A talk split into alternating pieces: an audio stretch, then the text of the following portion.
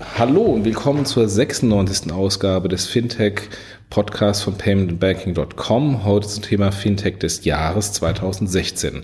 Und bevor wir anfangen, äh, mit unseren Gästen zu sprechen, über das Fintech des Jahres zu sprechen, erstmal einen herzlichen Dank an unsere beiden Sponsoren. Wir haben äh, den bestehenden Sponsor PayOne, aber wir haben jetzt auch unseren zweiten Sponsorenslot verkauft. Äh, der geht jetzt in diesem Monat an Blue Code. Blue Code ist ein Mobile Payment Verfahren der Sparkassen Finanzgruppe schon etwas bekannter in Österreich, äh, ist ein äh, Barcode oder QR-Code basiert, Barcode basiertes äh, Zahlverfahren ähm, und ähm, haben jetzt kürzlich äh, sogar ähm, ähm, das Oktoberfest gewonnen. Das heißt, man kann auf dem Oktoberfest dieses Jahr äh, mit Bluecode bezahlen. Insofern vielen Dank an die Kollegen von Bluecode und äh, wir freuen uns, dass ihr mit am Team seid. Wen haben wir denn als Gäste heute im Podcast? Stell euch doch bitte mal vor. Ähm, ja, dann äh, bin ich so frei und äh, leg gleich mal als erster los. Hallo, mein Name ist Markus von Bilendo. Ähm, ja, äh, von meiner Seite äh, vielen Dank für die Einladung, vielen Dank, äh, dass ich heute in diesem Podcast dabei sein darf und ähm, auch ein bisschen was über Bilendo und äh, ja, unsere, unsere, unseren, unseren Service ähm, äh, berichten darf. Ähm, an der Stelle natürlich auch nochmal ganz pauschal äh, vielen, vielen Dank ähm, an Payment and Banking, ähm, André, Jochen und alle, die dazugehören, dass ihr diese Verleihung überhaupt möglich gemacht habt ähm, und dass wir da dabei sein dürfen. Also an der Stelle nochmal vom ganzen Team vielen, vielen Dank. Ja, Chris. Genau, der, der, der zweite, der Danksagung schließe ich mich natürlich an. Sehr cool, Jungs. Gut organisiert das Ganze auch. Da kommen wir sicherlich gleich noch zu. Zu mir, Chris. Ich war ja vor kurzem schon mal hier, bin einer der Co-Founder von, von Contist, äh, das Konto für Selbstständige. Da kommen wir wahrscheinlich auch noch zu. Und freue mich natürlich auch, äh, heute schon wieder die Ehre zu haben, bei euch zu sein. Ja, und wir haben noch einen dritten Gast. Ja, Jochen, ich bin, ich bin heute Gast, ne? André von, Fi, von, von, von Figo, ähm, der ja jetzt heute auch mal zu Gast hier ist, weil wir ähm, auch Teil der Fintech des Jahres Award-Zeremonie waren. Ja, Jetzt lasst uns mal kurz äh, ein Recap machen, ähm, dass, wir die, dass wir die Hörer kurz an die Hand nehmen und sagen, was ist denn das Fintech des Jahres, wie ist es abgegangen ähm, und, ähm, und bevor wir dann auf euch, indirekt, äh, auf euch direkt eingehen ähm, und dass ihr dann nochmal ku äh, kurz ähm, eure Companies vorstellen könnt. Ähm, André, hilf mir da ein bisschen, weil du warst ja eigentlich der ursprüngliche Initiator des Fintech des Jahres in deinem Blog und ich war ja damals erstmal nur ähm, in der Jury. Jetzt äh, bin ich ja plötzlich Jurypräsident geworden, hat dann das Vergnügen, dir den Preis zu vergeben.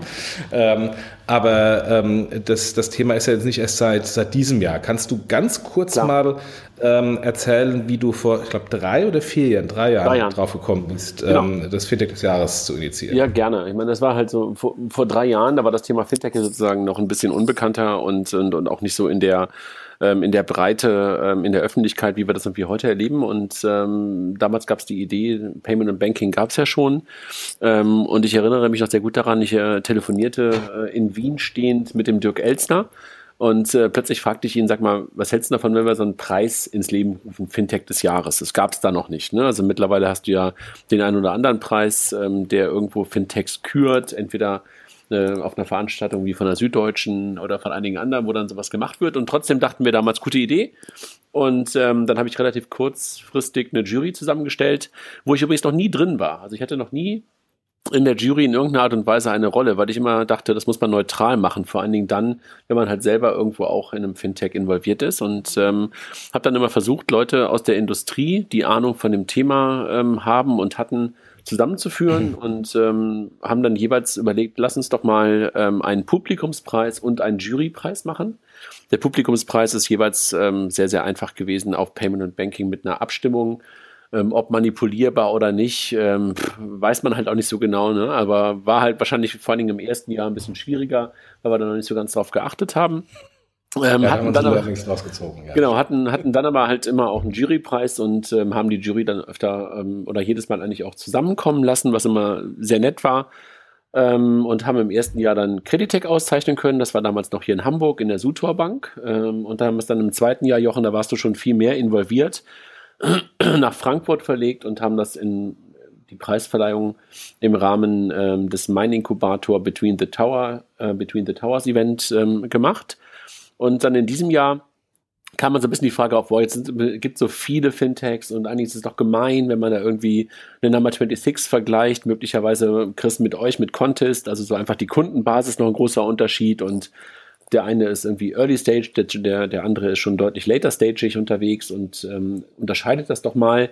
Und so hatten wir dann die Idee, das in diesem Jahr so zu machen, ähm, wieder Publikumspreis und Jurypreis zu unterscheiden auf der einen Seite und das Ganze aber doch mal in einem Early Stage und einem Later Stage ähm, äh, Preis zu versehen. Und haben dann in diesem Jahr die Jury noch mal ein bisschen durchmischt. Ne? Jochen, also die ersten beiden Jahre war die relativ stabil. Und dieses Jahr haben wir ganz bewusst auch nach der Erfahrung aus der Payment Exchange Veranstaltung noch deutlich mehr ähm, Frauen auch in die Jury aufgenommen. Ähm, ich habe mich wieder komplett rausgehalten und du hast freundlicherweise dann halt auch die ganze Organisation übernommen. Ja, und dann kam dieses Jahr ähm, das dabei raus, was dann dies, da, dabei rauskam. Und ja, genau, die Verleihung dieses Jahr dann ähm, im Rahmen der XHEC-Konferenz in Berlin, also gestartet in Hamburg, dann das zweite Mal in äh, Frankfurt und jetzt in, in, in Berlin im Rahmen der XHEC, was, glaube ich, ein ganz guter und würdiger Rahmen für die Veranstaltung war lange geredet. Ja, ja, das stimmt.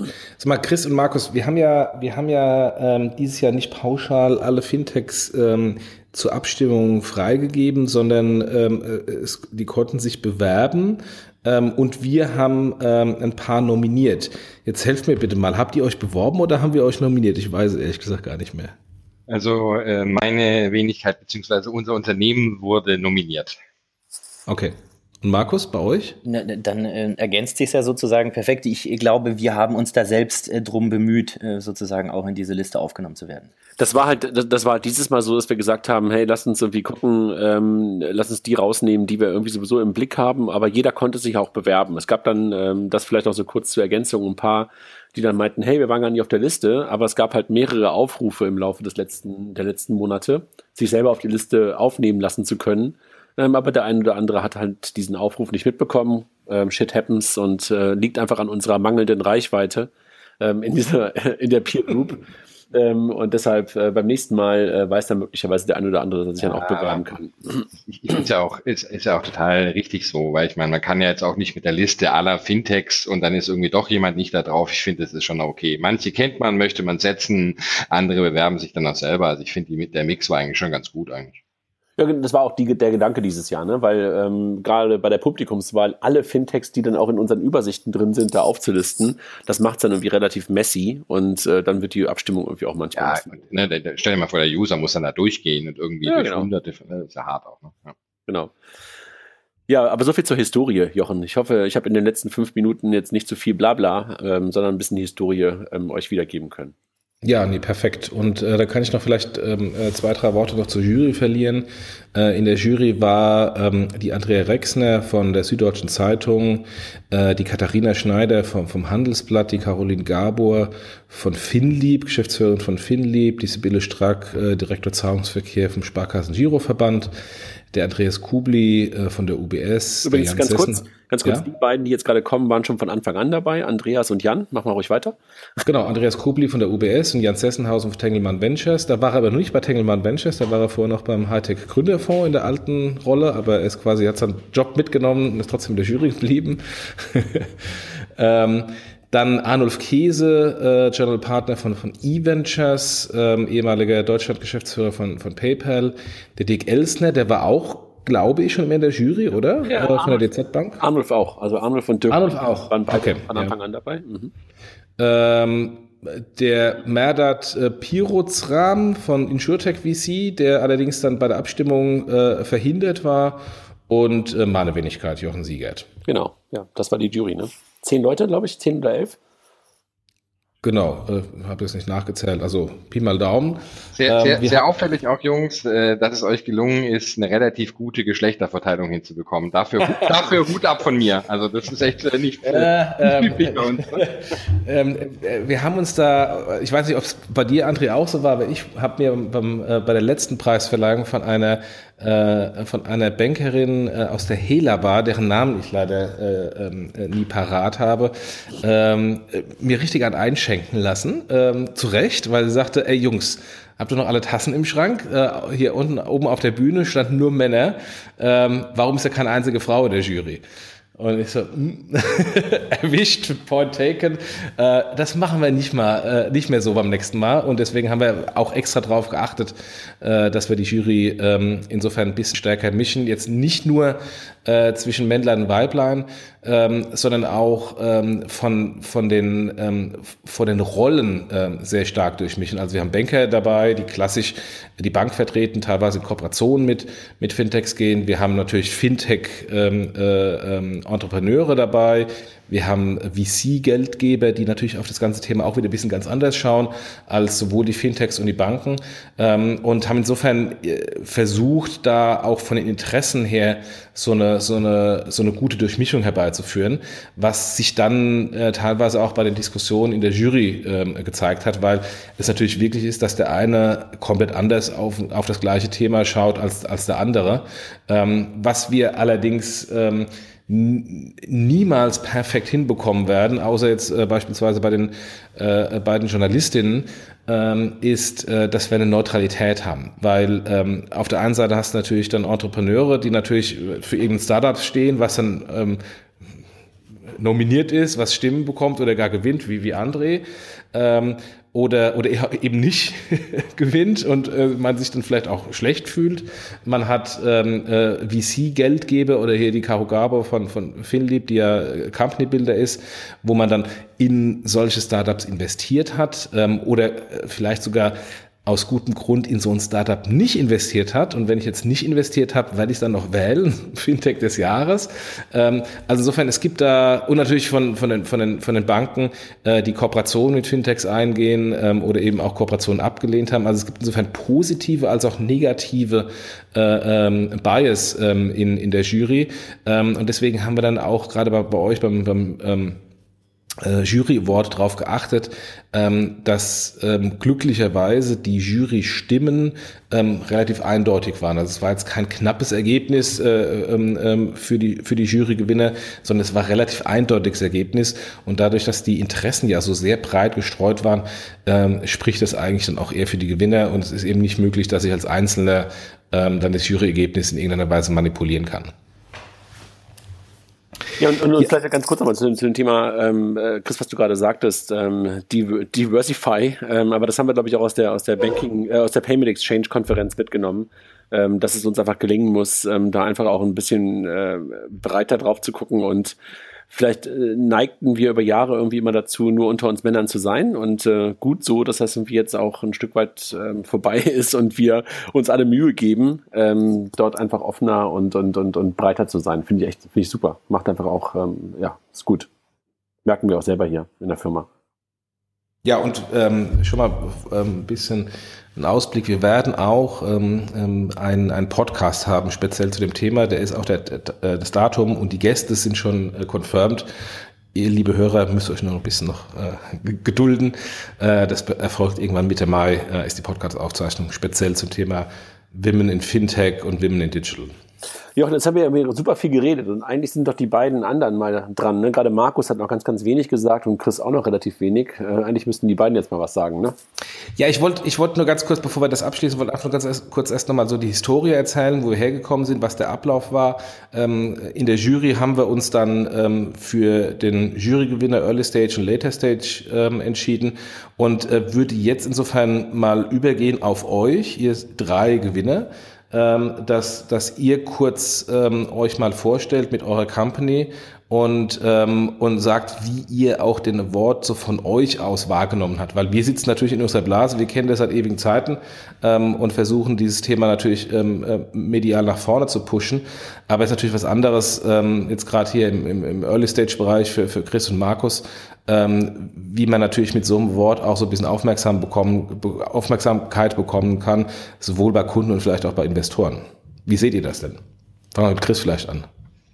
Ja, also ich meine, äh, ich, ich bin überglücklich. Ne? Ähm, es macht dann natürlich auch stolz. Ne? Man, man schafft ja in so einem Startup Tag und Nacht, äh, glaubt an eine Idee und sowas. Und wenn dann von außen ähm, ein, ein, ein paar Leute, die sich, äh, wie gesagt, normal eigentlich neutral mit dem Thema auseinandersetzen sollen, sich das dann anschauen und einem die Stimme geben. Das freut einen natürlich wahnsinnig. Ne? Natürlich ähm, hoffe ich auch schwer, dass das, ähm, ne, wir sind, wir sind neu gelauncht, haben ja, wie gesagt, ein Konto für Selbstständige. Da geht es auch viel äh, um, ums Thema Trust in dem Sinn. Ne? Und ich hoffe schon auch sehr, dass so ein Award ähm, uns dabei hilft auch, äh, ne, wenn, wenn ihr jetzt auf unsere Webseite seht, dann seht ihr auch äh, da das, das Logo prangern. Wir sind stolz darauf und freuen uns. Fand ich, fand ich super. Was ich ähm, so mir noch gewünscht hat, ich meine, Jochen, du hast es ein bisschen, ähm, als du uns vorgestellt hast, damals auf der, äh, damals sage ich schon, Donnerstag war es, ne, Mittwoch, auf der Bühne äh, gesagt, so ein bisschen Feedback gegeben, was mich noch sehr gefreut hätte, ist eigentlich so ein bisschen Jury-Feedback. Ne?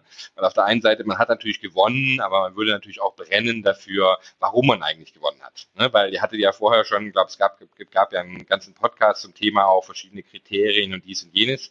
Ne? Und in welchen Kriterien hat man, in welchen Gebieten Gebieten hat man eigentlich sehr gut abgeschnitten und in welchen nicht. Ich spreche auch immer viel mit VCs der Tage und man interessiert sich auch, auch, auch wenn es ein That's too early von einem VC gibt, äh, frage ich immer nach, bitte gib mir noch ganz detailliertes Feedback, ne, weil, weil damit äh, möchte man ja im Wesentlichen arbeiten.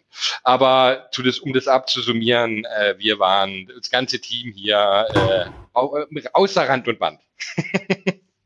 Ja, an der Stelle äh, kann ich mich, glaube ich, genau auch dem, dem Chris anschließen. Für uns ähm, ist es ist es eine, eine absolut gigantische Geschichte, da überhaupt äh, dabei sein äh, zu dürfen. Das fängt wirklich damit an, dass wir uns dafür beworben haben, wie eingangs ja gesagt, und ähm, in der Liste, ähm, in dieser in dieser Early Stage ähm, Liste überhaupt mit dabei sein zu dürfen, war für uns einfach schon irgendwie äh, cool. Es war richtig gut. Ähm, da fühlt man sich wohl, da fühlt man sich irgendwie auch wertgeschätzt. Man hat dann auch die Möglichkeit, sich äh, mal in diesem Umfeld äh, ja zu präsentieren und zu zeigen. Ähm, wir sind ja mit unserem Produkt auch erst seit ein paar Monaten am Start. Ähm, glaube, haben unsere Hausaufgaben gemacht, haben ein gutes Produkt und damit jetzt einfach Publicity zu bekommen, ist für uns super wertvoll und wir sind da wirklich von vorne vornherein stolz gewesen und äh, glücklich gewesen, da überhaupt dabei zu sein. Ähm, die Tatsache, dass wir dann auch in die Top 3 mit aufgenommen wurden, äh, war für uns äh, gigantisch. Also da ähm, ja, sind wir wirklich auch aus dem Häuschen gewesen und ähm, haben, haben dann natürlich dementsprechend auch ähm, darauf gehofft, dann auch noch Erster zu werden. Und als dann ja, am, am Tag davor äh, die, die Information gekommen ist, ähm, wir sollen äh, nicht den schäbigsten äh, Pullover ähm, ähm, anziehen, weil wir gegebenenfalls sogar auf der Bühne stehen dürfen und unser ähm, Produkt präsentieren dürfen, äh, war, war natürlich äh, für uns alle gigantisch. Ähm, an der Stelle ähm, fand ich es auch super, auf, ähm, dass, dass ihr in diesem Jahr ähm, nach äh, dem Between the Towers auch ähm, dieses Jahr auf der Exec äh, das möglich gemacht habt, ähm, für uns uns da auch nochmal kurz vorzustellen. Äh, super wertvoll, hat wahnsinnig viel Spaß gemacht und ja, wie Chris auch schon gesagt hat, ähm, war gigantisch organisiert äh, und ja, ist einfach, ist einfach richtig schön, da dabei sein zu dürfen. Ich kann von uns einfach nur sagen, dass es für uns natürlich auch eine super Auszeichnung ist und ich natürlich irgendwie so eine merkwürdige Doppelrolle hatte, die mir auch ein bisschen unangenehm ähm, war, aber auf der anderen Seite ähm, ich einfach irgendwann auch sagen muss, okay, das eine ist das, das andere ist das ähm, und das Team ist einfach unglaublich stolz gewesen. Und das war ja auch der Grund, ähm, Jochen, das habt ihr ja gesehen, dass auch von uns sechs oder sieben Leute auf der Bühne standen und den Preis entgegengenommen haben. Und ähm, das also, hat darf, darf ich zu diesem Thema mal was sagen, ja, weil ich, ich weiß, dir war es ja auch ein bisschen unangenehm, dass ihr den, den Preis gewonnen habt, aber ich finde gerade deswegen, ja, dass du auch mit der Initiator des Ganzen bist und den Preis gewonnen hast, das macht es für mich eigentlich nur stärker. Ja, weil die Jury weiß das ganz genau, wenn sie sich dafür entscheidet, denn trotzdem sagt, ja, Figo, it's the winner, ja, dann ist es für mich einfach ein klares Bekenntnis zu sagen, man darf jetzt auch Figo deswegen nicht disqualifizieren, bloß weil du es äh, mit ins Leben gerufen hast, den ganzen Preis. Ne? Also für mich ist es echt verdient und das wollte ich auch mal hier ganz öffentlich zu tun. Danke, okay. Chris, dass du es so deutlich äh, preisgegeben hast. Damit äh, bist du mir quasi zuvor gekommen. Äh, kann ich genauso unterschreiben. Genug, genug über das Thema und äh, lass uns auf eure Firmen kommen. Ach, André, ja, okay, gut. Danke. Chris, magst du wieder loslegen? Ja, ähm, genau, dann, dann sage ich noch mal kurz was äh, zu Contist. Ähm, für die, die mich noch nicht kennen und uns noch nicht kennen, wir, wir sind jetzt äh, offiziell seit Februar gelauncht und machen ein Geschäftskonto für Selbstständige, äh, Mobile First, soweit so gut. Ähm, lass mich mal kurz noch ein bisschen erklären, was da dahinter steht. Wir haben verschiedene äh, Funktionalitäten, die wir heute haben. Also neben dem, dem, dem klassischen Konto, wie man es äh, kennt und schätzt, ähm, haben wir zum Beispiel eine automatische Rücklage von, von Steuern eingebaut. Wir stellen uns das so vor, ähm, ich äh, stelle eine Rechnung und das Geld trifft dann auf meinem Konto ein. Dann ermitteln wir bei Contist automatisch, wie, wie viel Einkommensteuer und wie viel Umsatzsteuer ist auf der Rechnung drauf, beziehungsweise vielleicht nicht, weil die Rechnung inter-europaweit ging und legen das dann beiseite. Ne? Es geht also im Wesentlichen so darum, ähm, dass wir den, den, den, den Selbstständigen, der sich ja mit wahnsinnig viel Problemen und Admin und dies und jenem äh, beschäftigen muss, äh, im Alltag äh, wirklich davon entlasten wollen und hier gewisse Automatisierung ähm, ähm, vorantreiben wollen, so dass er so ein bisschen, es, es, mir geht es oft ganz, ganz stark um dieses Thema Gleichberechtigung. Ich war mein Leben lang selbstständig und habe immer so das Gefühl gehabt, gerade im, im Banking-Bereich wird man als Selbstständiger oft, äh, wenn ich missachtet sage, dann ist es vorsichtig ausgedrückt. Und äh, hier ist so ein bisschen gleiches, gleiches Recht, gleiche Möglichkeiten für, für Selbstständige wie für, für, für Angestellte. Und das ist auch so ein bisschen der rote Faden, die Vision, die, die hinter Contest steht. Ja? Das ist, würde ich mal sagen, so in der Nutshell, wo wir, wo wir, wir gerade sind. Wir kommen vielleicht nachher nochmal drauf, äh, was wir so ein bisschen geplant haben. Aber jetzt lasse ich vielleicht mal jemand anders weiter vorstellen. André, erklär du doch mal Figo. Ja, was wir mit Figo machen, ist ähm, dem einen oder anderen ja auch schon geläufig. Ähm, beschreiben uns selber als Banking Service Provider und ähm, auch toll zu sehen, dass halt äh, bei den äh, zwei anderen Siegern ähm, auch, auch wir teilweise ähm, eine, eine Rolle spielen. Was wir halt machen, wir verbinden halt bestehende Financial Sources, nennen wir es, sind vor allen Dingen Bank, Banken und Konten äh, mit neuen Diensten. Also das heißt, du kannst dann halt in einer App, in einem Dienst äh, dein bestehendes Bankkonto mitnehmen, dein bestehendes Konto nutzen das ist etwas, was wir tun. Ähm, das ist etwas, was ähm, auf der regulatorischen Seite sich momentan sehr stark verändert durch die, äh, wo wir auch schon sehr häufig darüber gesprochen haben, durch die PSD 2. Das heißt also die Bankeninfrastruktur nutzbar in Drittdiensten. Wir machen das Ganze schon vor PSD 2 möglich, äh, mittlerweile in zwei Ländern und äh, gehen gerade in weitere europäische Länder. Und was wir darüber hinaus machen, ist, ähm, dass wir Banken dabei unterstützen, genau dieses Problem, diese Herausforderung, vor der sie stehen, nämlich ihre Infrastruktur Dritten gegenüber zu öffnen und das Ganze auch als Produkt, das Ganze auch als äh, Business Opportunity zu verstehen, äh, nutzbar zu machen. Und äh, dafür stellen wir halt ein Produkt zur Verfügung, was wir ein Access-to-A-Enabler nennen. Und das ist das, was wir machen. Also wir sind nicht nur in Anführungszeichen Öffner der Bankeninfrastruktur, sondern halt auch ein sehr starker Partner von Banken mehr und mehr, ähm, die halt unsere Infrastruktur, unsere Developer-Community und unsere Tools benutzen können. Wenn ich jetzt mit euch dreien spreche, es gibt ja noch den vierten Gewinner, das ist äh, Number 26, ähm, die haben den Later Stage äh, Publikums Award gehabt, äh, bekommen. Ähm, dann seid ihr drei ja primär B2B Fintechs. Ähm, und ähm, wir haben ja am Anfang sehr stark diesen Trend gesehen zu B2C-Fintechs. Ähm, und selbst die Katharina Schneider, die gestern einen Artikel über die Exact Fintech-Konferenz geschrieben hat im Handelsblatt, hat das ja auch bemerkt nach dem Motto, oh, es hat sich da irgendwas gedreht.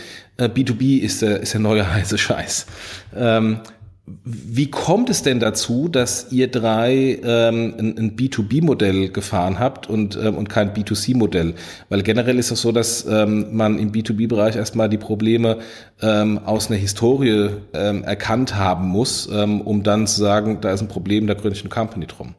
Vielleicht kann, Markus. vielleicht kann Markus auch erstmal erklären, was er tut und dann kommen wir möglicherweise dann zu der Beantwortung der Frage. Oh, sorry, oh, ich bin zu schnell. Sorry, Markus. Ähm, Überhaupt fang, fang du an und dann erklär, wie du drauf gekommen bist. Sorry.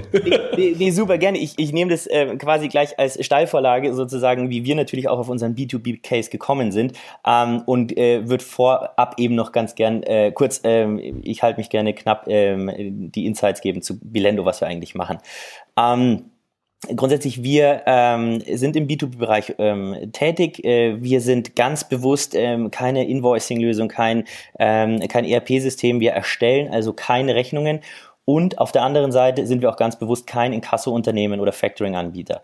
Ähm, wir konzentrieren uns exakt auf den Prozess dazwischen. Das bedeutet, wir übernehmen die erstellte Rechnung ähm, auf den bestehenden, aus den bestehenden Systemen oder ähm, ja, IT-Lösungen, die in den Unternehmen etabliert äh, vorhanden sind, übernehmen wir die Rechnungen, nachdem sie erstellt wurden. Und genau an dem äh, Punkt äh, beginnt unser Prozess. Das bedeutet, wir versenden Rechnungen optional per E-Mail oder per Post. Ähm, wir kontrollieren die Zahlungseingänge an der Stelle arbeiten wir natürlich äh, mit Figo zusammen. Über diese eingehenden Zahlungseingänge und den ausgehenden Rechnungen ähm, matchen wir automatisch ähm, sozusagen die Zugehörigkeit, haben damit eine tagesaktuelle Liste der offenen Posten und auf Basis dieser tagesaktuellen Liste der offenen Posten können wir dann den Kern unserer Software das automatisierte und intelligente Mahnwesen ähm, aussteuern für unseren Kunden, natürlich nach den Richtlinien, die uns unser Kunde vorgegeben hat, für einzelne Kunden oder Kundengruppen, wie forsch oder mit welchem Wording, mit welcher Frequenz und mit welchen Medien wir da auf den Rechnungsempfänger zugehen sollen. Wenn wir mit unserem Prozess keinen äh, Zahlungseingang ähm, generieren können, übergeben wir die offenen Forderungen automatisiert an unsere Inkasso-Partner ähm, deswegen sind natürlich auch Inkasso und Factoring-Partner für uns wahnsinnig wichtig. Äh, deswegen ähm, ja, bin ich hier auch live zugeschaltet vom BDU-Kongress hier in München.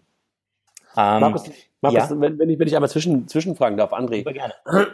ähm, wer ist eure typische Zielgruppe? Genau.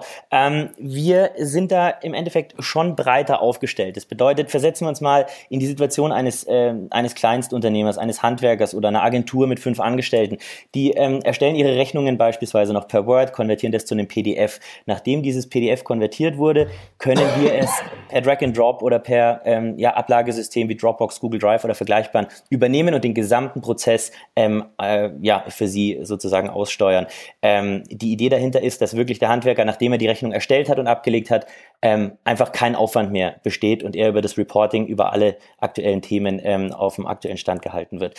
Ähm, es geht hin bis zu Mittelstandsunternehmen, etablierte Mittelstandsunternehmen bis, naja, 10, 15.000 Ausgangsrechnungen pro Monat. Hier fühlen wir uns noch wohl. Darüber hinaus ähm, bietet unsere Software nicht mehr ähm, die Feinheiten und die ähm, spezifischen Anforderungen, die eben große Anbieter wie SAP und vergleichbare dann ähm, für diese Kunden zuschustern. Das bedeutet, wir konzentrieren uns klar auf ähm, kleine und mittelständische Unternehmen. Im Ziel, im, im, im Sweet Spot sind es Unternehmen, die irgendwas zwischen 50 bis 10, 15.000 Ausgangsrechnungen pro Monat haben. Was ja schon eine ganze Menge ist, ne? 10 bis 15.000 Ausgangsrechnungen. Genau, ähm, durchaus. Also es ist aber ähm, ja durchaus auch erschreckend zu sehen, wie teilweise ähm, da eben der Mittelstand noch aufgestellt ist. Also selbst Unternehmen mit fünf oder achttausend Ausgangsrechnungen pro Monat sind teilweise noch ähm, sehr personenabhängig und manuell aufgestellt und die Prozesse sind schlichtweg nicht digitalisiert. Und genau an der Stelle ähm, haben wir eben auch die die Idee für Bilendo geboren. Ähm, wir ähm, auch gerade der Jakob und der Florian, äh, die beiden Mitgründer mit mir, ähm, hatten vorher eine Agentur über zehn Jahre, die ähm, auch heute noch erfolgreich ähm, weitergeführt wird, ähm, in der viele Mittelstandsunternehmen Projekte mit der Agentur umgesetzt haben, indem sie ERP-Systeme, CRM-Systeme ähm, in Mittelstandsunternehmen etabliert haben. Wir haben festgestellt, dass all diese Systeme ähm, ihren, ihre, ihre branchenspezifischen Anforderungen hervorragend erfüllen und alle ihre Daseinsberechtigung haben und einen sehr, sehr guten Job machen. Aber nachdem eine Rechnung erstellt wurde, hat jeder, ähm, haben viele dieser Systeme einfach keinen perfekten Prozess mehr für das ähm, ja, Debitorenmanagement, Forderungsmanagement. Und genau an der Stelle haben wir den Bedarf ähm, ja eben festgestellt und ähm, ja, arbeiten da auch mit Mittelstandsunternehmen zusammen, die ähm, eine wirklich hohe Anzahl an ausgehenden Rechnungen haben, aber da trotzdem noch sehr manuell aufgestellt sind. Klingt cool, ne? Und Jochen, jetzt zu deiner, glaube ich, Frage, ne? Markus, vielleicht machst du weiter. Also wie, wie kam dir drauf, hast du gerade schon ein bisschen gesagt, ne? Und warum B2B und heißt der Scheiß B2B und nicht mehr B2C? Jochen, das war deine Frage, ne? Ja, genau. Klar, ähm, ich, wir, wir sehen hier, wir sehen hier, glaube ich, ähm, wenn man wenn man vielleicht einen, einen Schritt zurücknimmt, äh, wir wir sehen viele Mittelstandsunternehmen, die im Punkto Digitalisierung noch massives Aufholbedarf, massiven Aufholbedarf haben. Ähm, wir haben uns jetzt diese kleine, aber ähm, doch recht wichtige Nische, was ähm, Liquiditätsmanagement und Vergleichbares angeht, eben rausgenommen und wollen hier den Mehrwert schaffen.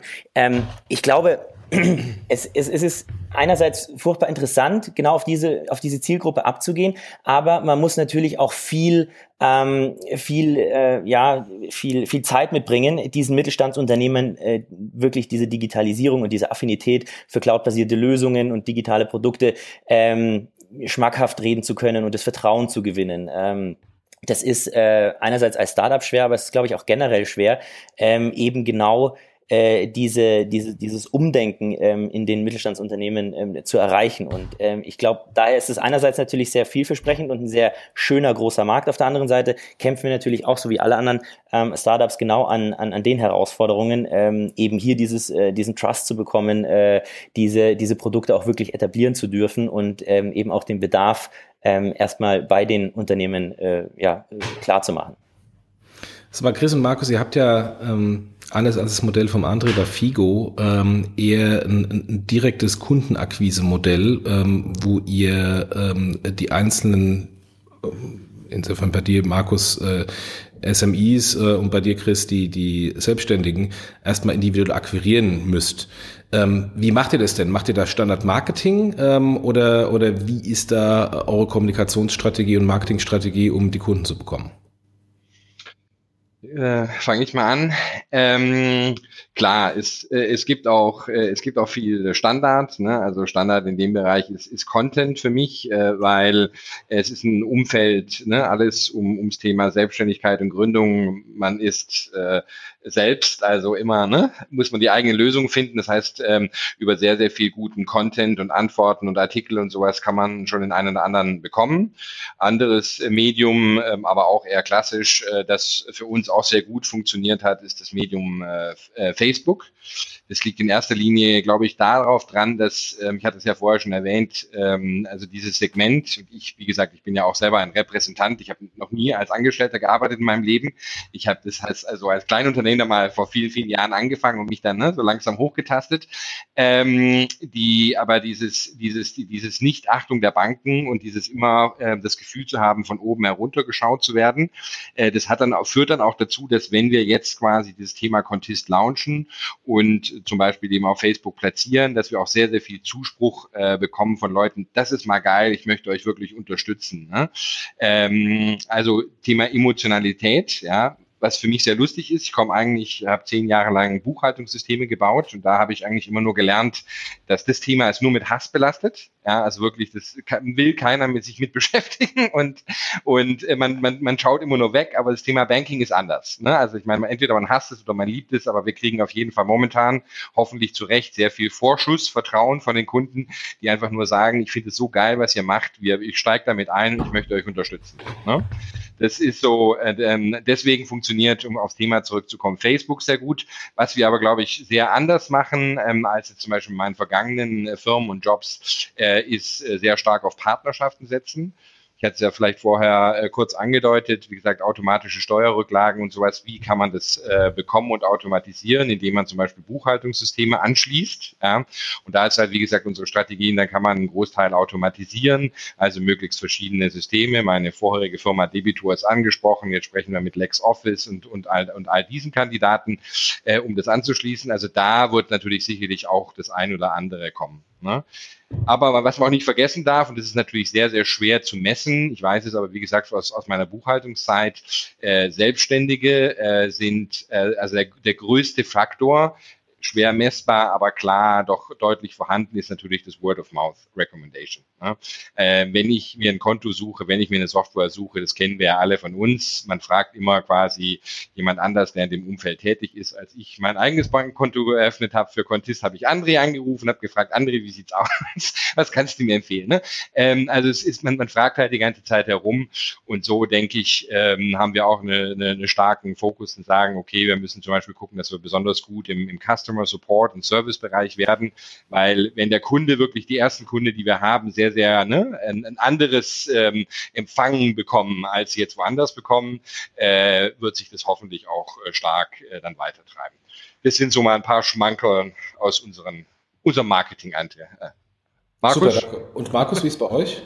Ja, ähm, also da glaube ich, ergänzt sich das sehr, sehr schön, weil ähm, ihr ja, also mit Contest, ähm, wirklich die ja, Freelancer ansprecht, ähm, die gut über Facebook erreicht. Ähm, wir konzentrieren uns im Marketing und im Sales äh, natürlich aus äh, Kosteneffizienzgründen eher auf ähm, größere Unternehmen, auf Mittelstandsunternehmen ähm, und die erreichen wir natürlich nicht über Facebook. Was aber bei uns auch ein wahnsinnig wichtiger Kanal ist, ist das, ähm, was bei euch, Chris, ja auch ähm, wichtig und wertvoll ist ähm, guter Content. Ähm, wir haben festgestellt, wir haben, wenn man so will, das Glück, ähm, dass dieser Bereich Forderungsmanagement, äh, gerade auch in Mahnwesen, äh, Richtlinien, ähm, äh, gerichtliche oder nicht gerichtliche, ähm, rechtliche Vorgaben, das sehr unsexy im Internet zu finden sind und nicht gut präsentiert sind. Wir gehen da auch stark in, in, in, in wertvollen Content, den wir selbst manuell, äh, also selbst äh, sehr stark aufarbeiten. Wir sind da in diesem Thema tief drin ähm, und, und, und schlauen uns da auf und versuchen da eben wirklich Expertenstatus zu erreichen und äh, ja, diesen Content dann auch äh, zu verteilen. Das ist für uns auf jeden Fall ein sehr, sehr wertvoller Inbound-Kanal, ähm, mit dem wir ja schon seit vor, also schon einem halben Jahr vor Launch wirklich angefangen haben, diese Contents aufzuarbeiten und ähm, eben zu platzieren. Ähm, auf der anderen Seite machen wir natürlich auch das ähm, klassische Inbound ähm, und Outbound Sales, äh, wie, wie alle anderen ähm, B2B-Unternehmen auch. Was bei uns natürlich auch noch ein wertvoller ähm, Part ist, ist, dass wir, wie ich eingangs beschrieben habe, uns zwischen zwei Bereichen äh, platzieren. Auf der einen Seite haben wir Rechnungserstellungslösungen von klein bis groß.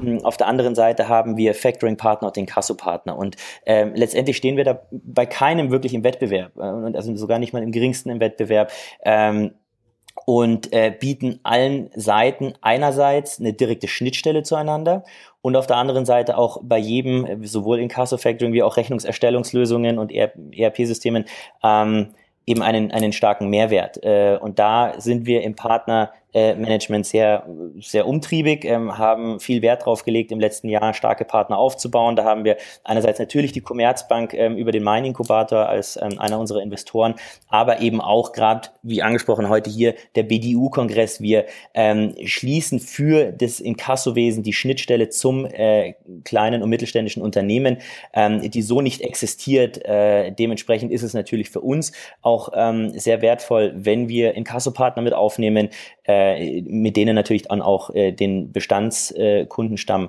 ähm, anzusprechen und gemeinsame Marketing- und Sales-Aktivitäten zu, zu machen, das uns einerseits natürlich den direkten Zugang zu diesen Kunden bietet, aber noch viel wichtiger für unseren ähm, trockenen, ähm, vertrauenswürdigen Buchhaltungsprozess natürlich auch den notwendigen Trust mitbringt. Wenn man mit einem ähm, Inkasso-Partner wie äh, einer, Kreditreform oder einer Secon AG ähm, eben gemeinsam eine Lösung dem Mandanten anbietet, ähm, ist natürlich dieses Thema, diese Herausforderung Trust von einem Startup, ähm, das in diesem Umfeld tätig ist, natürlich sofort ausgehebelt und äh, ist dementsprechend doppelt wertvoll für uns, diese Kooperationen. Danke. Wenn ich jetzt, äh, André, wenn ich mal jetzt äh, zu dir komme, ähm, bei den anderen beiden habe ich sehr viel verstanden ähm, über Content, dass man sich da als Experte positioniert ähm, und darüber äh, den Vertriebserfolg dann auch äh, bekommt. Also wenn ich dann jetzt irgendwie ein Konto für Selbstständige suche, dass ich äh, zu Chris komme oder zu Contest und wenn ich irgendwie äh, Forderungsmanagement suche, dass ich dann äh, zu Bilendo gehe. Äh, das ist ja das, was, was ihr bei Figo am Anfang auch, oder seit dem Anfang, also zumindest seit dem Pivot äh, in einem B2B-Modell auch äh, gemacht hat, oder du ganz speziell ähm, ähm, ähm äh, ja erstmal den Footprint in der, in der, in der Fintech-Szene und dann das rausgegangen zu den Banken. Ähm, gibt es da bei euch noch andere Vertriebskanäle für, für die Kunden oder ist es der Hauptkanal für euch? Also wir haben in der Tat ja ähm, verschiedene Arten, wie wir an das ganze Thema rangegangen sind. Aber in der Tat begonnen haben wir natürlich ähm, ganz am Anfang, indem wir versucht haben, ähm, in der Fintech, in der Startup-Welt so pro Vertical oder pro Use Case eigentlich einen Partner zu finden, um nachzuweisen, dass dieses Thema Banking im, im, im Kontext, wie wir es immer sagen, ähm, in verschiedenen Use Cases funktioniert. Und das war so der erste Step. Ähm, und dann haben wir natürlich parallel angefangen, ähm, relativ zeitnah danach, äh, über dieses Thema Events und über das Thema ähm, Community-Aufbau ähm, noch eine höhere Relevanz hinzubekommen. Also das war dann der, der Startschuss für den ersten Bankathon. Ähm, das sind keine direkten Vertriebs-Events, ähm, äh, aber doch schon so Community-Events. Ne? Also wenn du so ähm, über sowas wie Longtail nachdenkst, dann ist für uns dieses Thema ähm, Bankathon-Events und, und, und andere Events halt super wichtig. So haben wir dann, äh, wenn du es als Vertrieb verstehen willst, diese, äh, diesen Kanal aufgemacht. Ähm, und dann kam halt bei uns relativ ähm, so vor knapp anderthalb Jahren, zwei Jahren, mehr und mehr Inbound dazu von, von Banken, die plötzlich sagten so, hey, ähm, wir haben irgendwie gesehen, was ihr da macht oder wir sehen, was ähm, Partner, mit denen wir irgendwie da sprechen wollen, mit euch tun, äh, wollen wir nicht auch mal darüber sprechen. Und ähm, so ist dann etwas entstanden, was wir mittlerweile halt ähm, äh, Partner Sales nennen, dass wir halt ähm, ein Team hier haben, was sich wirklich nur damit beschäftigt, ähm, mit Banken zu sprechen. Ne? Ähm, also insofern, äh, wie, machen wir Vertrieb? Wir machen Vertrieb über Events, wir machen Vertrieb über die Community, äh, wir machen aber halt auch Direct-Vertrieb ähm, und, und ganz klassisch ähm, Großkunden, ähm, Key Account Management Vertrieb. Ähm, und parallel versuchen wir natürlich dieses Thema, was uns so umgibt, nämlich das Thema Open Banking, APIs, ähm, weiterhin auch ähm, auf der Content-Seite zu, äh, zu, zu, zu bestücken. Wir haben ja einen eigenen Podcast jetzt gestartet, so vor, vor drei, vier, fünf Wochen, wo du ja, Jochen, sagtest, äh, jetzt gibt es eine Konkurrenzveranstaltung zu Payment and Banking. Ähm, nee, das ist, glaube ich, etwas, ähm, wo wir auch sehr froh sind, ähm, auch etwas in die Industrie zurückzugeben. Ne? Also ähm, wir wir versuchen das, was wir so erfahren, auch aus den Gesprächen, dann auch wieder zu teilen. Jetzt kann man sagen, das ist so wie plumpes Marketing, plumper Sales, aber so funktionieren wir eigentlich nicht, sondern wir versuchen halt dieses Wissen, was sich hier so bei uns so aufstaut, auch gerne schnell zu teilen ne? und, und, und auch in die Breite zu bringen. Und das ist halt äh, ein weiterer Kanal oder eine weitere Methode, wie wir halt versuchen, ja, wenn du so willst, dann doch Sales zu machen. Okay. Ja, aber ich meine, im Endeffekt, André, wenn ich da, da anschließen kann, ich meine, es ist, ist auch wieder dasselbe. Ich meine, die Industrie hungert ja auch nach Informationen. Ich weiß, du warst einer der, der ganz frühen in dem Bereich, der da rausgegangen bist, aber du hast sicherlich auch über die Jahre festgestellt, dass da ein großer Informationsbedarf ist, ne? Und den stillt man, vielleicht nicht hundertprozentig uneigennützig, aber man hilft ja auch wirklich den Leuten. Das ist dasselbe, wenn wir, äh, Markus oder ich jetzt quasi Content machen. Natürlich macht man es nicht ganz uneigennützig, aber, aber die, ne, wenn man einen Artikel findet, der einem genau das Problem beschreibt und das ordentlich macht, ne, ist ja dann auch in erster Linie mal geholfen, dass das dann auch noch eine gute positive Botschaft für dein eigenes Unternehmen ist und der eine oder andere vielleicht dann auch mal bei dir vor der Tür steht, ist ja umso besser. Ne? Ähm, absolut bin ich bei dir, Chris. Also dieses Thema Thought Leadership, äh, so kann man es ja eigentlich auch nennen. Und das hat äh, Markus ja gerade auch ein Stück weit beschrieben und du ja auch, dass ihr halt mit Leidenschaft ähm, in, in, in eurer Zielgruppe unterwegs seid. Und wenn man Leidenschaft für das Thema hat, ähm, dann teilt man ja auch in, in, insofern auch teilweise seine Leidenschaft gerne mit der Öffentlichkeit. Ähm, und dass das dann ähm, auch einen positiven Impact auf das Business haben kann, wunderbarer Nebeneffekt. Ne? Genau, genau. Gut. Ich bin mit meinen Fragen durch, auch angesichts der Zeit. Wir wollen noch die News der Woche durchsprechen. Ich wollte aber ganz kurz, wenn ihr nicht noch irgendwas habt, ähm, über die Exec-Konferenz sprechen. Aber ich wollte erst mal kurz nochmal bei euch checken. Wollt ihr noch was dazu sagen? Habt ihr noch was, was auf der Seele brennt? Ansonsten ich, ich würde ich mal kurz die Ich habe hab noch, eine, hab noch eine Frage an, an, an Markus, Markus, weil ich das Modell einfach auch spannend finde und das kostet mich jetzt gerade fünf Euro, aber das ist egal. Ähm, also wenn ich das so richtig verstehe, dann positioniert ihr euch ja sozusagen wirklich genau in einem Spot, der momentan von den jeweiligen Partnern noch nicht wirklich geschlossen wird. Ne? Also ihr, ihr schließt sozusagen ein Gap. Ähm, habt ihr ein bisschen Angst davor, dass die Partner, die ihr momentan connected, nicht selber in eure, bis, bis in euren Bereich mit reingehen? ähm, ja, also erstmal danke äh, für das Feedback. Ähm, äh, freut mich. Äh, ich gebe dir da völlig recht. Das ist, ähm, das ist ein Thema, was immer bei uns aufploppt. Wir sind gerade im Fundraising. Äh, das ist natürlich auch so ungefähr ähm, unter den Top fünf Fragen, äh, die am Anfang aufploppen äh, bei jedem Investor, ähm, natürlich sofort ein Thema. Ähm, grundsätzlich nein. Wir haben zumindest aktuell nicht das Problem, dass wir Partner gewonnen haben, die dann festgestellt haben, oh hui, das, das ist ja so lukrativ lukrativ oder so gut, das machen wir jetzt auch erst einmal selber und schmeißen euch wieder raus. Das ähm, ist bis jetzt noch nicht gekommen. Der, der Grund, den wir bis jetzt äh, mit den Partnern, von den Partnern erfahren haben, mit denen wir darüber gesprochen haben, ist ganz einfach. Ähm, jeder hat seinen Fokus, ob es ein, ähm, ob es ein Inkasso-Unternehmen ist, der klar seinen Fokus auf dem Inkasso-Prozess hat, natürlich über, um ein leichtes auch diesen, diesen ähm, äh, Forderungsmanagement oder diesen kaufmännischen Mahnprozess anbieten könnte. Ähm, er macht es nicht, weil er seinen Fokus auf seinem Inkasso-Geschäft hat. Ein ähm, ein, ein, ein kleiner, eine, eine Invoicing-Lösung wie beispielsweise Fastbill, äh, die ist eine Invoicing-Lösung. Die haben ihren Fokus da, ähm, wollen sich vielleicht in andere Richtungen diversifizieren, aber ähm, haben äh, nicht die Manpower und auch nicht ähm, die, die Geduld, sich mit diesem Thema Forderungsmanagement und ähm, perfektes, automatisiertes, intelligentes kaufmännisches Warenwesen so auseinanderzusetzen, wie wir es machen. Deswegen haben wir ganz bewusst diesen kleinen Teil rausgenommen, aber diesen kleinen Teil wirklich mit sehr viel Liebe zum Detail umgesetzt. Ähm, und äh, was auch noch quasi dann äh, für, dafür spricht, das nicht nachzumachen, ist, dass wir uns natürlich in diesem kleinen Bereich auch immer noch weiterentwickeln. Ähm, da geht es dann natürlich gerade, das war heute auch die Podiumsdiskussion beim BDIU-Kongress mit Collect AI und Per Finance ähm, und Bonify, ähm, dass wir ähm, in, dem, in dem Bereich Artificial Intelligence natürlich hier auch noch viel machen können. Und ähm, desto mehr wir uns in diesem kleinen Bereich ähm, optimieren und selber noch ähm, weiter nach vorne bringen, desto schwerer wird es dann auch für ähm, Unternehmen, das äh, annähernd so abzubilden, wie wir es eben aktuell und zukünftig dann anbieten werden. Und äh, von daher ähm, berechtigte Frage, berechtigter Einwand, aber aktuell kein Problem und kein Thema für uns. Cool. Also aber das, gut, gut zu hören. Sorry, sorry, Chris, du. Nee, nee, weil ich meine, ich habe diese, diese Frage in anderen Zusammenhängen auch schon, schon häufig und ich denke, es ist immer wieder so ein bisschen äh, Best of Suite, Best of Breed Diskussionen, die ich noch irgendwie aus, äh, aus Studienzeiten äh, kenne, den großen ERP-System. Aber ich meine, äh, ich denke, natürlich können die anderen auch in den breiten Prozess reingehen, die Sachen machen oder nicht, ja. Aber wenn man sich sehr, sehr breit aufstellt, wird man meistens nur ziemlich mittelmäßig in dem Bereich. Und ich sehe ziemlich häufig in letzter letzter Zeit Player, die irgendwie reingehen und wirklich sagen, okay, wir machen das, wir sind sehr, sehr gut. Ich denke, was halt da extrem wichtig ist, dass man dann sehr saubere und gute Schnittstellen hat und integriert. Ja. Aber wenn man das hinkriegt, ähm, ist man definitiv besser als die anderen. Ja, und selbst wenn, wenn jetzt die anderen versuchen, in dem Bereich zu machen, wenn man irgendwie nur MeToo oder halt ne, irgendwie eine durchschnittliche Lösung ist, ja, äh, wird man den, wird man dem, der sich da wirklich auf einen, einen Nischenbereich spezialisiert hat, nicht das, äh, nicht das Wasser reichen können.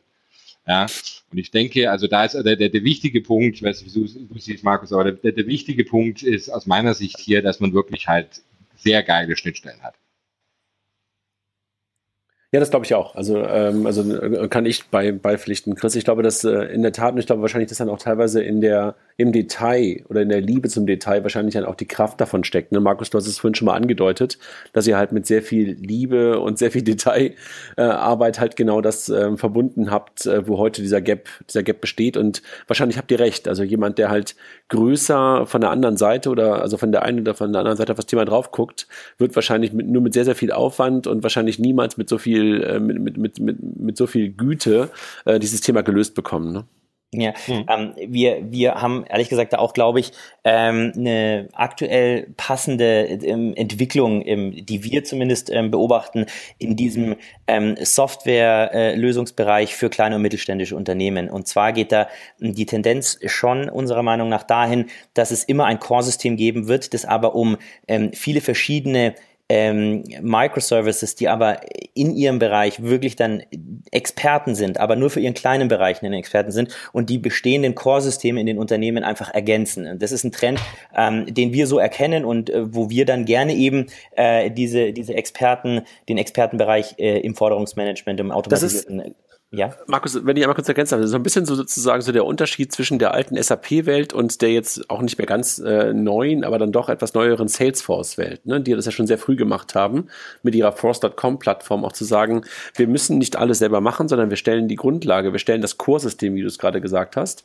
und drumherum entstehen halt Microservices, die nicht unbedingt von uns geowned werden müssen. Das war ja eher mal so ein bisschen so die, die, die SAP-Welt, ne? Absolut, äh, genau so ist es. Die, diese Entwicklung ähm, sehen wir im Markt und äh, da finde ich es wahnsinnig spannend. Ich, also auch aus User-Sicht würde ich äh, diese Entwicklung ähm, absolut begrüßen, weil ich halt ganz genau weiß, okay, ich suche mir ein Core-System raus, das ähm, meine branchenspezifischen Anforderungen am besten ähm, abdeckt und dann schaue ich halt an welchem, an äh, wo drückt der Schuh noch, in, in, in welchen Bereichen, ähm, egal ob das dann eben ein Forderungsmanagement ist oder ob das ein, E-Mail-Service oder Vergleichbares ist. Ähm, ich kann mir dann die Experten einfach an mein System anschauen anschließen. Und äh, ich glaube, dahin entwickelt sich der Markt rasant und äh, das sozusagen auch als ähm, ähm, auf, auf deine Frage zu antworten, ähm, haben wir Angst, dass andere äh, dieses Thema dann selber ähm, perfekt umsetzen wollen. Ähm, ich glaube, da der Trend geht dahin, ähm, dass man sich eben aus verschiedenen Systemen äh, ein, ein, ein gesamtes System selber schaffen kann. Jochen, so ein bisschen so das Thema, was wir unter Unbundling Banking verstanden haben, jetzt gerade Unbundling Everything, ne?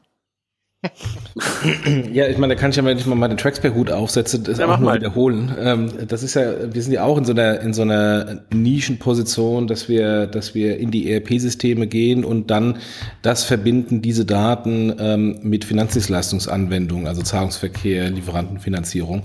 Und das ist ja auch so eine, so eine spezielle Nische, die rein theoretisch sowohl eine Bank als auch die ERP-Systeme übernehmen können. Die ERP-Systeme können Zahlungsverkehr und, ähm, und Lieferantenfinanzierung teilweise anbieten, äh, machen sie auch mit SAP Ariba, beziehungsweise die Banken müssen sich nur ein bisschen SAP und Co. Know-how anlachen ähm, und ähm, können dann die Produkte selbst machen. Aber sowohl als auch ähm, ist es nicht Fisch, nicht Fleisch ähm, und da ist eine Nische, ähm, die man besetzen kann, ähm, weil man das als Hauptaktivität macht und das dann natürlich in einer anderen Qualität und Güte, als es ähm, irgendwie äh, das 85. Produkt in so einem Großkonzern ist. Und wenn man 85. Produkt ist, ist wahrscheinlich im Großkonzern noch relativ weit oben und relativ wichtig. In der Realität ist es dann irgendwie das 1085. Produkt ähm, und, äh, und man bekommt keine Ressourcen drauf. Also insofern kann ich jetzt auch nur wiederholen, was, äh, was Chris und Markus auch gerade eben sagten. Jochen, aber du wolltest ja eigentlich gerade über die Exec mit uns sprechen, bevor ich noch eine Frage an Markus hatte. Vielleicht können wir ja jetzt auch so ein bisschen so den, den, den, äh, damit auch so, so einen Bogen dahin bekommen. Was würdet ihr euch wünschen von der nächsten Exec? Wenn wir auch so ein bisschen auf diese Trends, die Markus gerade angesprochen hat, Jochen, die du angesprochen hast, die wir alle möglicherweise auch im Kopf haben, wenn wir darüber nachdenken, was würdet ihr euch wünschen von der nächsten Exec? Chris. dann schießt er die Frage gleich zu mir. Ich bin, ich, ich, ich bin immer noch, äh, ich bin immer noch am, am Denken. Naja, also äh, Gen ist, ich weiß nicht, ob es ein exakt spezifisches Thema war, aber ich, ich, ich, ich fand, ähm, und ich weiß nicht, ob ihr mir dazu stimmt, aber ich finde ja immer so diese Panel-Diskussionen teilweise ein bisschen schwierig. Ich persönlich stehe ja eigentlich eher auf, äh, auf Fachbeiträge oder, ähm, oder sowas. Äh, generell gehe ich zu solchen Event in erster Linie wegen dem Networking und das hat eigentlich ganz gut funktioniert, fand ich. Ähm, also da was würde ich mir wünschen? Ja, vielleicht ein bisschen mehr, ein bisschen mehr quasi Fachbeitrag, wo ich wirklich hingehe und dann auch so das Gefühl habe, ich, ich war letztes Jahr bei irgendeinem, ich weiß gerade auch nicht mehr, Noah oder sonst irgendjemand gewesen und, und ich habe mir überlegt, da waren so drei, vier Fachbeiträge, da bin ich nach Hause gekommen und hatte wirklich so das Gefühl, oh, okay, cool, das war, da habe ich mich jetzt wirklich inspiriert, ne, setz mich gleich hin und, und fange an umzusetzen. Ne? Wohingegen die Panel-Diskussionen oftmals finde ich dann so halt, man weiß es halt nicht. Ne? Manchmal können sie natürlich schon gut sein, aber oftmals äh, ist es auch, äh, kann man nicht so viel mitnehmen. Ne? Das war vielleicht so mein, mein erster Punkt hier. Also du würdest sozusagen mehr, mehr, mehr Fach, weniger Panel, richtig? Ja, würde ich sagen, ja, genau. Okay. Markus, ist es auch so? Also mehr, mehr Fach oder mehr Networking? Oder quasi Networking ähm, ist wichtiger als, ähm, als die Panel-Diskussion und die Präsentation? Ähm, äh, so ein bisschen eine Mischung. Äh, ich, ich finde äh, das Networking auf solchen Events wahnsinnig wichtig. Ähm, ich, ich war leider nur einen Tag da, äh, den ich aber eigentlich sehr gut fand. Ähm, was mir manchmal so ein bisschen fehlt, ist, ich, ich, ich sehe viele Leute, ich sehe viele, ähm, auf, auf Schildern lese ich dann äh, Unternehmen, die ich super spannend finde, wo ich aber einfach gerne noch mal ein bisschen mehr Insights hätte. Also was, was ich wahnsinnig gerne hätte, ich weiß, dass es eigentlich eine, eine, eine Traumvorstellung ist, aber ähm, zu jedem Unternehmen, vielleicht auch zu jeder Person irgendwie so einen Einminüter, äh, so ein Video oder so ein Mini-Pitch, irgendwas, damit ich ähm, mir vielleicht vorab auch nochmal äh, zurechtlegen kann, wen suche ich eigentlich konkret auf diesem Event, wenn ich rumlaufe, die Leute sehe. Ähm, manchmal laufe ich an Leuten vorbei, wo mir dann am Abend einfällt, ach, das, ach, natürlich, das war ja der, mit dem wollte ich doch eigentlich unbedingt reden. Ähm, und da, da, da, da tue ich mir persönlich aktuell noch ein bisschen schwer. Also wenn ihr mich fragt, äh, ich, ich finde die Veranstaltung gut, ich, ich würde aber noch viel lieber ähm, sozusagen ein größeres Aushängeschild, das man mit sich rumträgt, haben, dass ich äh, konkreter äh, in die Gespräche laufen kann mit, äh, mit verschiedenen Leuten, mit denen ich sowieso schon äh, mal reden wollte. Aber das heißt für dich eigentlich mehr Matchmaking, besseres Matchmaking, besseres Connecting, ja? Das, das trifft's genau. Also da wird, weil ich mir da persönlich einfach irgendwie schwer tue, äh, manchmal die richtigen Leute genau äh, auf dem richtigen Fuß zu erwischen. Und äh, ich glaube, das könnte man vielleicht noch ähm, besser machen. Die App-Geschichte fand ich zum Beispiel schon mal sehr, sehr gut. Äh, wirklich funktioniert hat's bei mir nicht. Ähm, aber äh, so, solche Ansätze fände fänd ich irgendwie noch besser. Also ich kann sagen, der beste Ort, wo man auf der, in der Kalkscheune, ganz allgemein, da gibt's ja auch ein paar andere Konferenzen, also die K5 war ja auch schon ein paar Mal da und, und auch der Bitkom. Der beste Ort dort ist ziemlich nah vor der Toilette. Dann triffst du jeden. ich, ich ja. war mir sicher, du würdest das sagen, ja. das, ist so, das ist wirklich so. Also wenn du eine dicke Jacke, wenn du, wenn du eine dicke Jacke dabei hattest in den letzten zwei Tagen und dich da hingesetzt hast davor auf diese, auf diese Rampe, dann war es, dann hast du wirklich fast alle gesehen, außer jemand, der halt irgendwie zwei Tage keinen Kaffee getrunken hat oder irgendwie was auch immer. Also Daran erkennt man, dass André ein alter Hase in dem Bereich ist. Weil du standst auch, du standst auch die ganze Zeit da. Jetzt, wo du sagst, fällt es mir ein. Ne? cool. Also äh, Jochen, äh, bevor du vielleicht was sagst noch zur Exec, also ich, ich finde, es ist richtig cool, wenn man sich überlegt, äh, vierte Ausgabe, glaube ich, von der Exec, wie sich das von der allerersten in Düsseldorf, damals war es noch keine Fintech, aber eine allgemeine Exec, ähm, zu dem entwickelt hat, was es jetzt in den letzten zwei Tagen war. Würde ich mir auch andere Sachen noch wünschen. Ähm, Markus, du hast völlig recht. Matchmaking ist für mich auf Konferenzen immer das absolut Wesentlichste. Ja. Und äh, das hat bisher scheiße noch keiner vernünftig gelöst. Ja. Die Jungs machen das, glaube ich, schon echt super und auch die Location war, glaube ich, dafür ziemlich gut, weil du halt diesen Innenhof unten und unten diese große Ausstellungsfläche hattest, sodass da halt echt ganz gutes Matchmaking möglich war.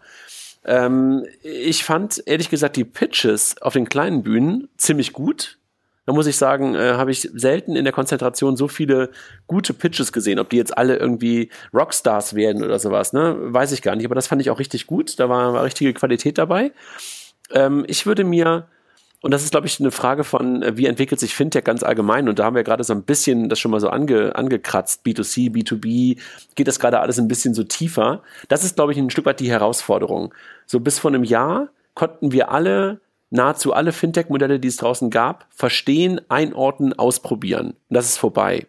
Die ganzen oder viele, viele ähm, aktuelle, äh, aktuelle Fintech-Modelle oder auch Insurtech-Modelle rutschen halt so tief in die, in die Industrie, in die, in die Systeme rein, dass sie gar nicht mehr so richtig greifbar für uns sind, dass sie nicht mehr so sexy sind. Und das macht, glaube ich, diese Konferenz auf den ersten Blick ein bisschen weniger sexy, weil wir halt nicht mehr diese Dinge auf der Bühne sehen, wo wir sagen so, wow, habe ich noch nie gesehen. Oder ey, kenne ich ja irgendwie schon aus den USA. Oh, direkt danach mal ausprobiert. Das macht es, glaube ich, ein bisschen schwieriger, ein bisschen weniger sexy auf den ersten Blick.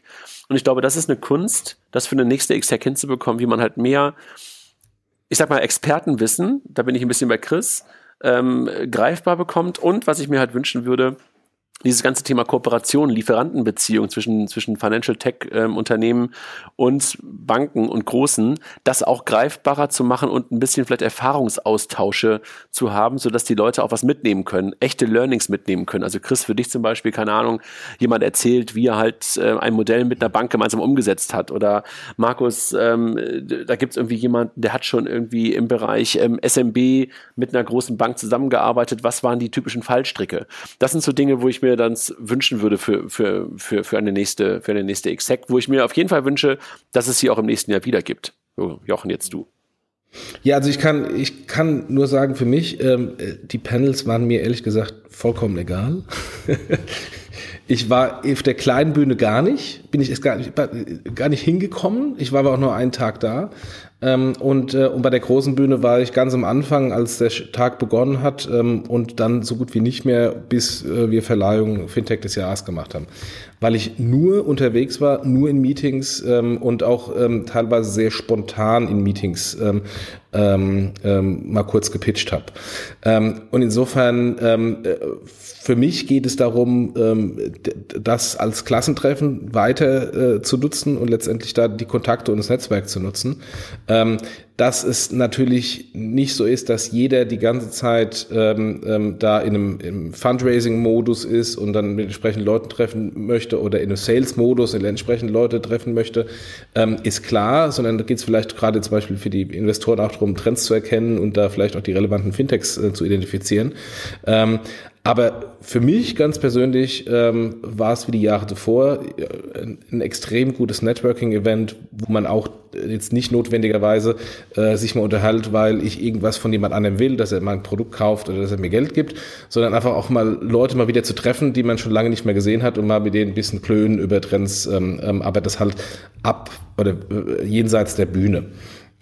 Wobei man und, sagen muss, ähm, ganz kurz, wobei man ja. sagen muss, unten in der Ausstellungsfläche die, die da waren, wollten eigentlich was an Banken verkaufen. Ne? War schon lustig zu sehen, wie sich das ein bisschen entwickelt hat im Laufe der letzten, letzten Jahre. Ja, ja, das stimmt. das stimmt. Da, da, war die Ausstellungsfläche war, war in den letzten Jahren deutlich kleiner, das stimmt. Das ist relativ groß. Ja, aber ich muss, ich muss auch sagen, ähm, ich, wenn ich immer da vorbeigelaufen bin, hatte ich schon auch irgendwie das Gefühl, da war schon noch immer was los. Ich erinnere mich auch von Veranstaltungen in anderen Konferenzen, wo ich zum Glück nicht selber stand, aber ich so dachte, die Armen, da kommt nicht so viele Leute vorbei. Da war es ganz gut. Ne? Und ich weiß nicht, äh, wart ihr einer von euch im Paris Fintech ähm, Forum nee, in, in nee, Paris gewesen? ja leider auch nicht ähm, gewesen, weil ich kurzfristig krank war, aber ich habe mich ja nochmal mit dem Organisator unterhalten und, und mein Co-Founder war da.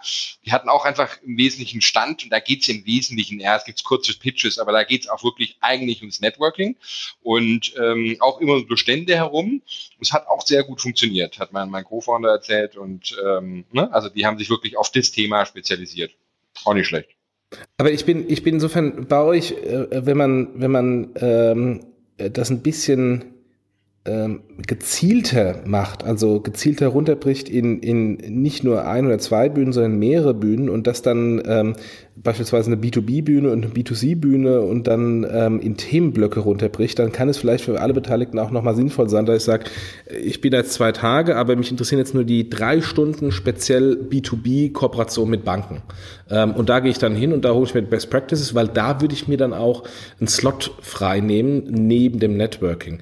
Ähm, so war es halt dann irgendwie mal eine halbe Stunde vielleicht äh, eine Panel-Diskussion, die mal interessant war, aber äh, dann bin ich dann auch nicht hingegangen. Insofern, das, ist aber für viele Konferenzen, glaube ich, so eine Herausforderung, wie man das so einigermaßen gut spielt. Markus, ja, ganz, ganz, kurz, Markus, du, du hast lange nicht gesagt, du warst das erste Mal auf der Exec oder warst du schon öfter mal da? Nee, äh, die Exec war für mich dieses Jahr das erste Mal. Ähm, okay. Fand ich aber extrem gut. Ähm, an der Stelle vielleicht ne, genau das, was, was ja, glaube ich, auch Jochen gerade mit meinte.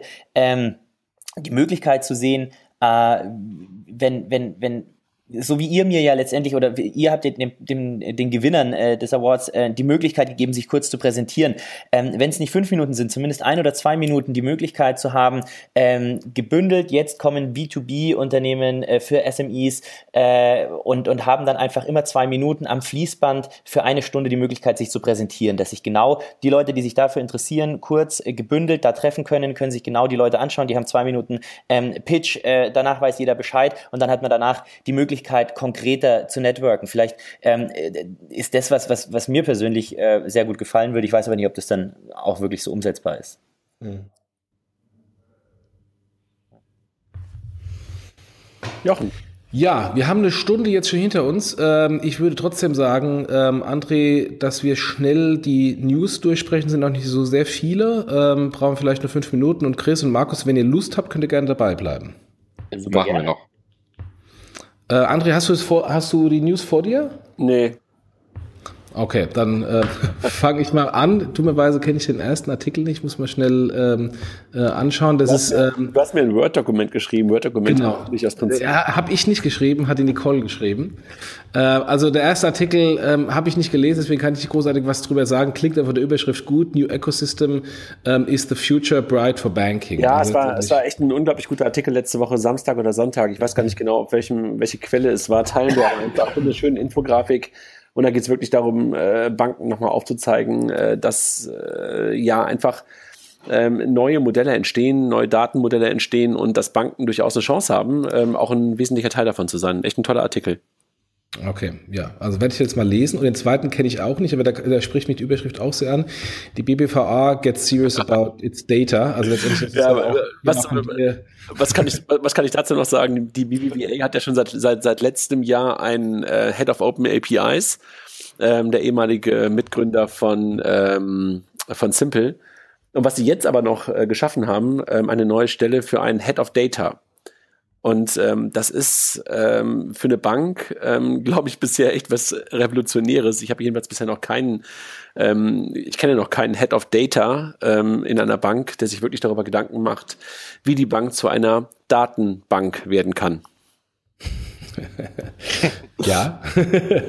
also ich meine, da, da, sprechen wir aus dem, aus dem gleichen äh, Interesse, weil ähm, auch für Trackspace ja so, dass wir, die, dass wir versuchen, die Daten, die in EEP-Systemen sind, mit Bankprozessen zu verbinden ähm, und tun es da teilweise auch immer noch schwer, ähm, weil man die, die Wertigkeit der, Bank, äh, der Daten in der Bank nicht so ähm, wertschätzt. Ähm, und deswegen muss ich immer sagen, ähm, ich ziehe den Hut vor den spanischen Banken. Wir Deutsche schauen immer so ein bisschen etwas herablassend auf die Südeuropäer nach dem Motto, wir sind doch das Zentrum von Europa und wir sind ja viel weiter wirtschaftlich. Aber was bei den, gerade bei den spanischen Banken abgeht, ist ähm, ähm, wegweisend für Europa aus meiner Sicht. Absolut. Absolut. Ähm, dann gibt es einen Artikel von Frank Schwab ähm, zum Thema äh, die deutschsprachige Fintech-Szene entwickelt sich prächtig. Ähm, äh, Finde ich deswegen ins, ähm, äh, ähm, ähm, nennenswert, weil es ja äh, auch ähnliche andere Meinungen gibt, ähm, die dann sagen, naja, pff, äh, die Fintech-Szene entwickelt sich eben nicht so gut, weil das nur heiße Luft, da haben wir gleich dann noch einen, ähm, einen Artikel dazu, äh, das ist nur heiße Luft, da wird nur Geld verbrannt ähm, und da kommt eh nichts bei raus und Traktion hatten die auch nicht. Insofern, das ist mal äh, ein Artikel, der in die eine Richtung geht und gleich haben wir noch einen anderen. Mhm. Ja, war gut. Ähm, und der andere ist nämlich die große Wette. Ähm, ähm, da ist nämlich genau das genau umgekehrt der Süddeutschen ähm, nach dem Motto, da ist im Moment eine ganz, ganz große äh, Wette, die eigentlich nur getrieben wird von dem billigen Geld ähm, und ähm, eigentlich kaum Traktion, aber, je, aber jeder wette drauf, teilweise auch dummes Geld, was in die Szene fließt.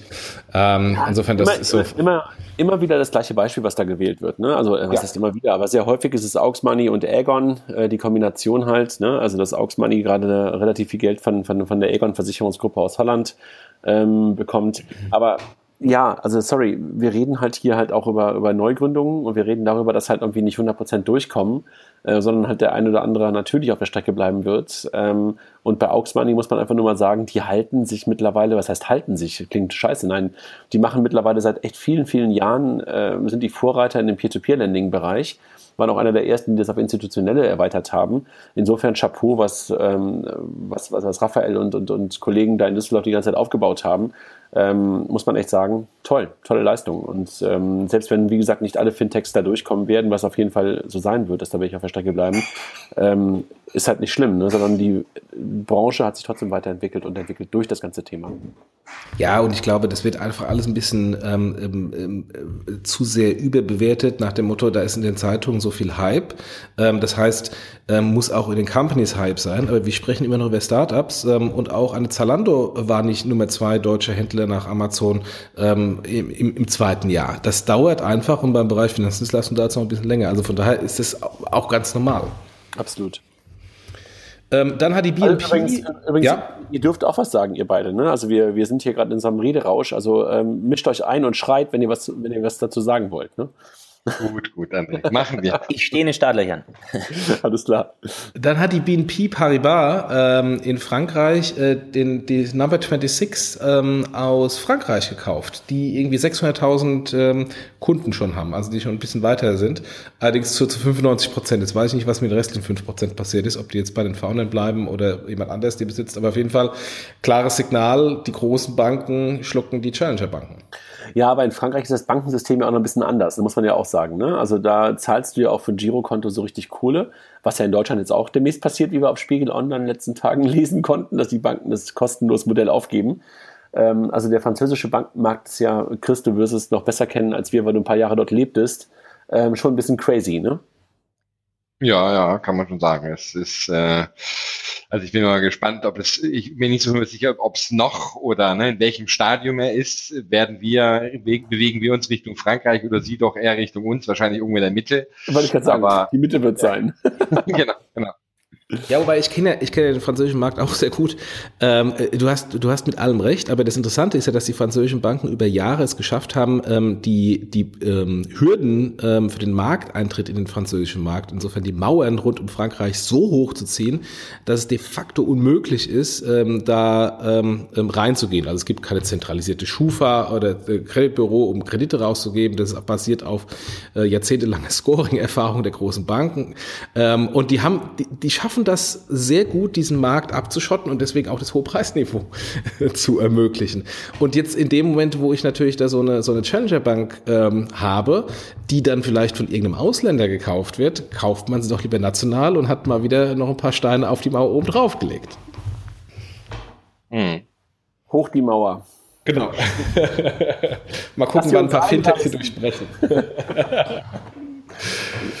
Ähm, dann äh, kommen wir nach Deutschland. Die Deutsche Bank startet Mobile Payment. André, ähm, in der, in der Deutsche Bank App, wo du auch mit Fico drin bist. Ja, aber äh, Mobile Payment habe ich ja keine Ahnung von. Nein, toll. Also was die Kollegen da gebaut haben, ist, glaube ich, irgendwie echt äh, sozusagen Apple Pay äh, in der Deutschen Bank App. Ne? Also was du halt da tun kannst, momentan leider nur auf Android, ähm, dass du deine Deutsche Bank Kreditkarte, die sowieso in der App schon drin ist, einfach aktivieren kannst für NFC-Payments ähm, und dann damit einfach am Point of Sale mit deinem Handy bezahlen kannst, genauso wie mit Apple Pay. Ähm, toll. Also man kennt noch keine Zahlen, ähm, aber die Kollegen sind ähm, wirklich begeistert ähm, ob der Umsetzung und ich habe schon von ein paar Leuten gehört, dass es auch funktioniert. Gutes Zeichen und drücken wir mal die Daumen, dass es möglicherweise auch ein Startschuss für andere ist und vielleicht hoffentlich auch mal ein Startschuss für Apple Pay in Deutschland. Ja. Was wir jetzt vergessen haben, Jochen, es gab gerade noch eine News, die ich vorhin gelesen habe, dass die Deutsche Bank auch ein Fintech-Investment gemacht hat diese Woche. In Trust Bills. In Trust Bills, ja, genau. Hatte ich noch gar nicht, hatte ich noch gar nicht äh, gesehen. Äh, da war die DZ Bank ja auch schon investiert. Ne? Ich weiß nicht, äh, Markus, ob du das Thema besser kennst, Trust Bills? Nee, äh, ich, ich äh, habe es auch nur am Rande mitbekommen und äh, bin selber gerade auf der Seite von Trust Bills, aber ich bin in dem Thema nicht tiefer drin. Nee. Kann, kann, ich, kann ich was sagen? Äh, ich kenne das Thema sehr gut. Ähm, also Trustbills ist ein Marktplatz für Rechnungen, im Grunde so eine, so eine Monetarisierung von, von Rechnungen und Forderungen, so eine Art ähm, ja, Factoring-Marktplatz.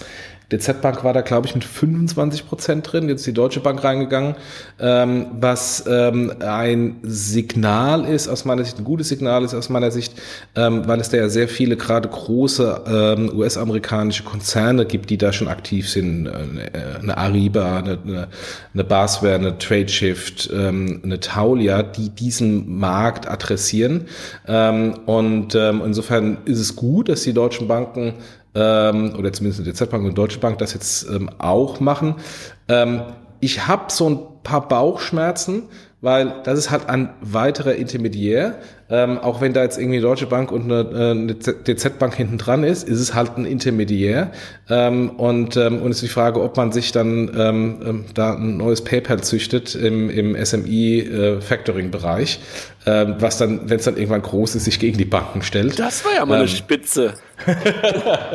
ähm, und äh, ja, insofern, da gibt es auch andere Lösungen, aber jetzt somit äh, beende ich den Werbeblock für TraxPay.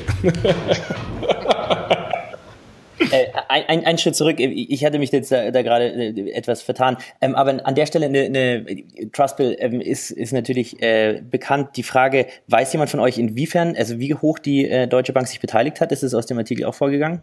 Ich habe irgendwo gelesen 12,5 Prozent, wenn okay. ich mich nicht irre. Ich habe äh, also ich habe erstmal nur gelesen, dass es nicht bekannt ist, aber Jochen hat andere Kanäle als wir und hat wahrscheinlich gerade seine Secret Source genannt und äh, und und jetzt gibt's Ärger. Nee, nee, nee, nee, ich habe da keine Insider-Informationen, ich habe das nur irgendwo gesehen. Ich habe natürlich recherchiert. Also wahrscheinlich in deinem Secret Postfach. Danke für die Insights.